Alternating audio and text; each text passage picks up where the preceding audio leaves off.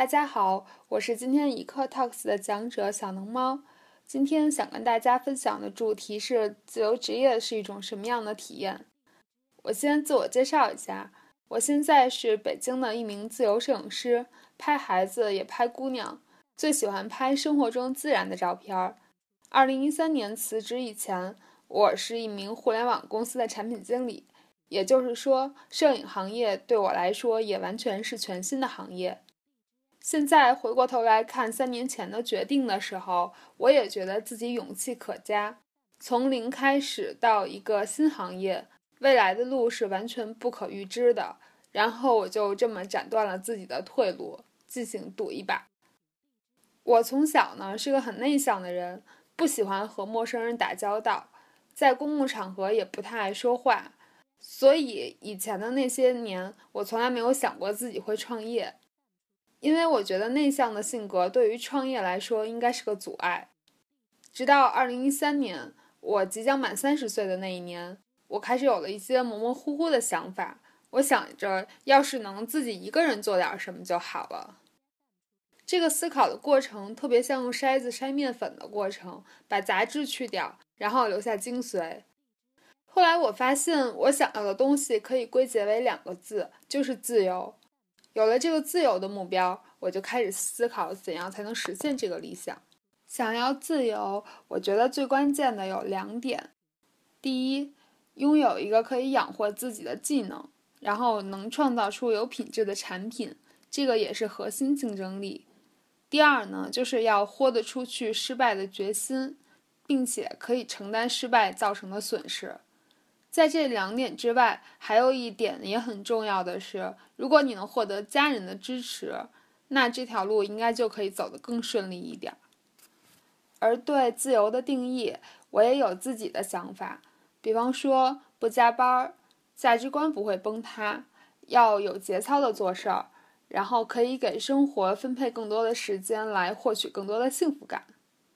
为此，我当然知道，如果有收获，就一定要有付出。所以，我愿意牺牲掉稳定的收入，以及多年的产品工作经验。当时身边有很多的朋友和同事都觉得特别惋惜。我爸妈呢，虽然从来没有给过我什么压力，但是也能感觉到他们的疑问和担心。其实当时的我，反倒是对未来担心最少的那一个，因为自由和稳定不可兼得，势必要有所放弃才行。经过了这样一层一层的思考以后，我的想法就聚焦到了摄影上。摄影是我多年的爱好，平时也会给家人朋友拍照。这个时候有个朋友正好找到我说要给他的小孩拍照，并且愿意以付费来支持我。这件事儿给了我特别大的触动，也是很大的动力。在那个要跳槽还是要继续待着的很犹豫的节骨眼上，推了我一把。然后我就辞职了。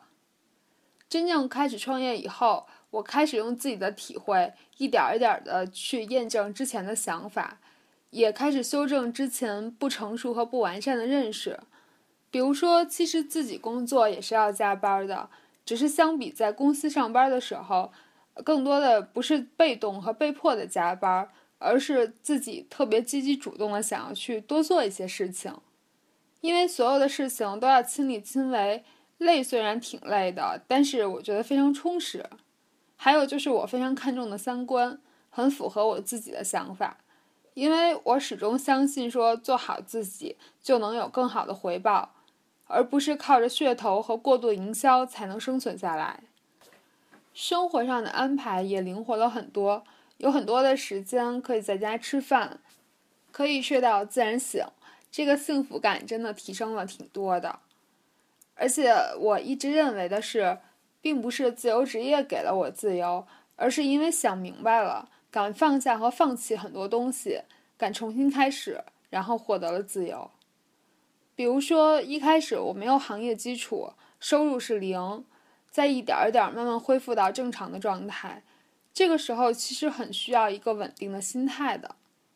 我当时是做好了一年都不挣钱的打算，因为我觉得作为一个行业新人，着急应该是最不可取的一种心态，应该看清楚自己，然后不被迷惑，也抗拒干扰，不要去想别人都怎么样了，专注于自己的事情，我觉得就挺好的。其实也不比上班轻松，自由职业我觉得并不能说轻松，因为一个人要负责所有的事情还是挺辛苦的。但是从一开始到现在，我都坚持一个想法，就是我们一定不要靠卖惨来博同情。有时候会看到网上一些，嗯，比如说摄影师也好，或者等等其他行业的自由人也好，他们会发一些文章，说自己有多辛苦，多辛苦，求大家理解。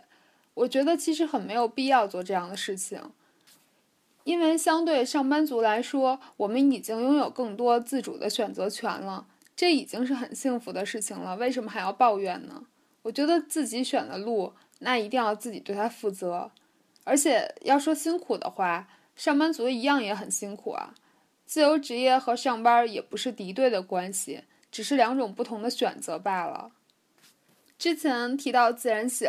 这应该是很多人特别向往的一个状态，因为这可能是跟自由最直接划等号的一个呃表现。不过提到这里，我觉得还要提到一个和自由相对应的词儿，叫自律。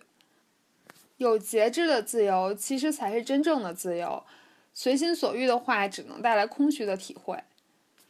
因为自由职业是没有人鞭策的，多数情况下。只需要在期限内完成任务就可以，这种非常理想的工作状态很容易让人陷入拖延症，而我自己也在努力的和拖延做斗争。目前为止，呃，我自己的拖延症会好了一点儿，但是还要继续努力才行。而且人的天性嘛，就是享乐，所以要经常主动的和自己对抗，还是挺难的一件事儿。不过习惯了之后，就会发现从任务清单上一条一条的划掉任务的时候，是一件特别有成就感的事儿。你的内心会觉得非常的爽，而且在特别难的任务完成以后呢，我都会给自己一个奖励，比方说吃一顿好的，或者买一个一直特别不舍得买的东西，来激励自己下次要更有效率的完成工作。前面也说起过。我是一个挺内向的人，所以在最开始的时候还担心这个内向的性格会给自己造成阻碍，因为摄影师这个工作性质，每一次拍摄都得跟陌生人打交道，并且在短期内还要跟很多的陌生家庭打交道。当时的我的话，在心里想想，这还是一件挺发怵的事情。记得第一次拍摄之前，一路上我都特别忐忑的开着车，但是很奇怪的是。等到了客户的家里，这种紧张感就莫名其妙的消失了。而且因为拍摄工作需要非常专注于镜头后面，所以也不用很担心没话说的时候会冷场。那个时候我感觉到的是，我手里的相机简直是我最亲密的伙伴。只要相机在我手里，我就不会觉得怯场。在后来的很多拍摄中，我逐渐发现。内向反而变成了一个我的优势，因为不爱说话，于是更喜欢观察，这样就可以用更细腻的视角去观察眼前的事情，然后拍下来。也正好是这个经历吧，让我重新认识了自己。我不会再对自己的内向感到自卑，朋友们也说我的状态变得跟以前不一样，他们认识到了一个更新的我吧。在这个职业经历中。我遇见了很多以前不可能会认识的人，现在他们成了我身边特别神奇的一群小伙伴儿。比如说，有做餐具杂货的，有做刺绣手工的，还有做编织的等等。他们常常让我感觉到说，原来还有人这样活着。很多人都喜欢说社会特别浮躁，没有人静得下心来做想做的事情。可是我身边照样有这么多安心于自己小事业的人，我觉得这个也是特别鼓舞人心的一件事情。我还获得了很多更多独立的勇气。于是，在二零一四年的时候，我有过第一次一个人去日本玩的经历。当时语言完全不通，靠着一股子猛劲儿，也顺利的完成了旅途，而且在当地也感受到了特别多的温暖。在那儿的时候，我看到过很多小店。他们的店都小小的，店主一看就是已经工作了几十年的人，一辈子就守着一家店，但是所有的细节仍然做得非常到位，不会因为工作时间久而怠慢每一个工作的环节。这个当时给我特别特别大的触动。分享一句我特别喜欢的话，是在微信公众号登录界面上的那一句话，叫做“再小的个体也有自己的品牌”。个人创业的力量，我觉得虽然很小，但是我们可以就按照个人的特点来做小、做精致，不去跟大机构做硬碰硬的对撞。然后在互联网时代走自己细分的路线，我觉得是一个更好的选择。因为市场越细分的话，就需要有更多的人来填补这些空档，我们也相对着有更多的机会。在自由职业这条路上，确实也会常常出现一些质疑的声音，或者说是一些疑惑吧。就是这么任性，难道你们是没有压力的吗？说到这儿。就刚好跟大家分享一下现在的情况吧。今年开始，我的另一半也辞职和我一起创业了。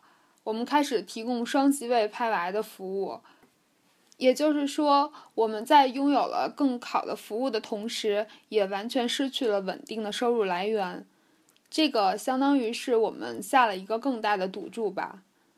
与此同时，我们和很多人一样，呃，有新买了房子。所以也即将开始每个月还贷的房奴生活，我觉得对于在北京生存来说，这个压力绝对不能算小，因为我们已经没有稳定的收入了，但是每个月需要有一笔固定的还不算小的支出，但是在这种情况下，我反而觉得说没有退路的压力，或许才能变成更大的动力，这个也跟我个人的行事风格是有一些关系的。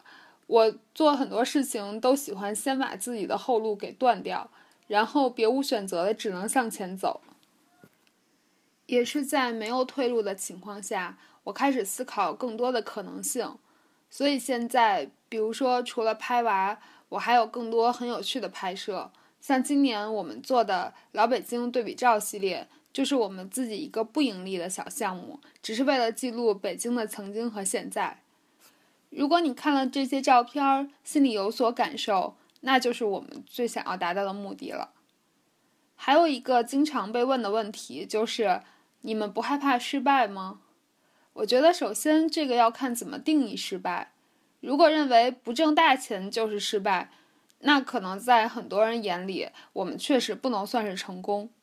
我们做到的只是赢取了自由的生活，挣着还算够生活的钱。确实做不到什么大富大贵，但是在我眼里的话，我们用这些失去换来了想要的生活，换来了两个人更多的相处，更多可以出游的机会，也做了更多有意义的事情，为很多人留下了特别宝贵的生命记录，就不算失败。包括我自己，我觉得我比以前更自信、更勇敢一些，这都是特别大的一种收获。而且我们其实也没想过要做的多大才行。把能做好的做好就已经很知足了。这么说稍显得有一点理想主义，可是我觉得如果没有一点理想主义的精神的话，确实是没有办法创业的。如果硬要往现实了说，就是真的失败了怎么办？比如说再也没有收入了，生活维持不下去了怎么办？我记得在我刚辞职的那一年，在知乎上我回答过这样的问题。我当时的说法是：失败了就失败了，大不了回去继续朝九晚五上班呗。如今我们是两个人做这件事情了，但是我觉得答案依旧没有变，那就是大不了就我们两个人继续回去上班呗。其实我还是想说，别想那么多，别看别人怎么样。如果你有自己想做的事情，并且有条件去做的话，那就尝试一下吧，至少以后不会后悔。今天非常感谢大家听我唠叨，让我把这三年的一些小小的心得分享出来。如果以后有机会，我们再见吧。